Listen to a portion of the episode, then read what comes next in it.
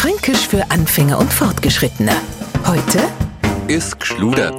Jetzt stellen Sie sich einmal in Globus vom Nürnberger Martin Beheim vor. Alles, was er damals über die Welt gewusst hat, hat er penibel in das Teil eingebracht.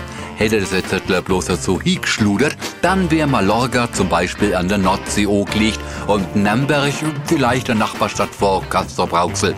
Allmächt, sind wir froh, dass er nicht geschludert hat. Kommt der Franke in Schludern, nur will er mit seiner Erbe so schnell wie möglich fertig werden. Hat kaum Bock und knallt uns alle mögliche vor die Nasen, bloß nichts Gescheites. Und das passiert, lieber Nicht-Franke, natürlich nur äußerst selten, so dass Sie sie bei der Arbeit Made in Franken jederzeit auf Qualität verlassen können. Alles andere wäre Schluder, also eine Schlamperei.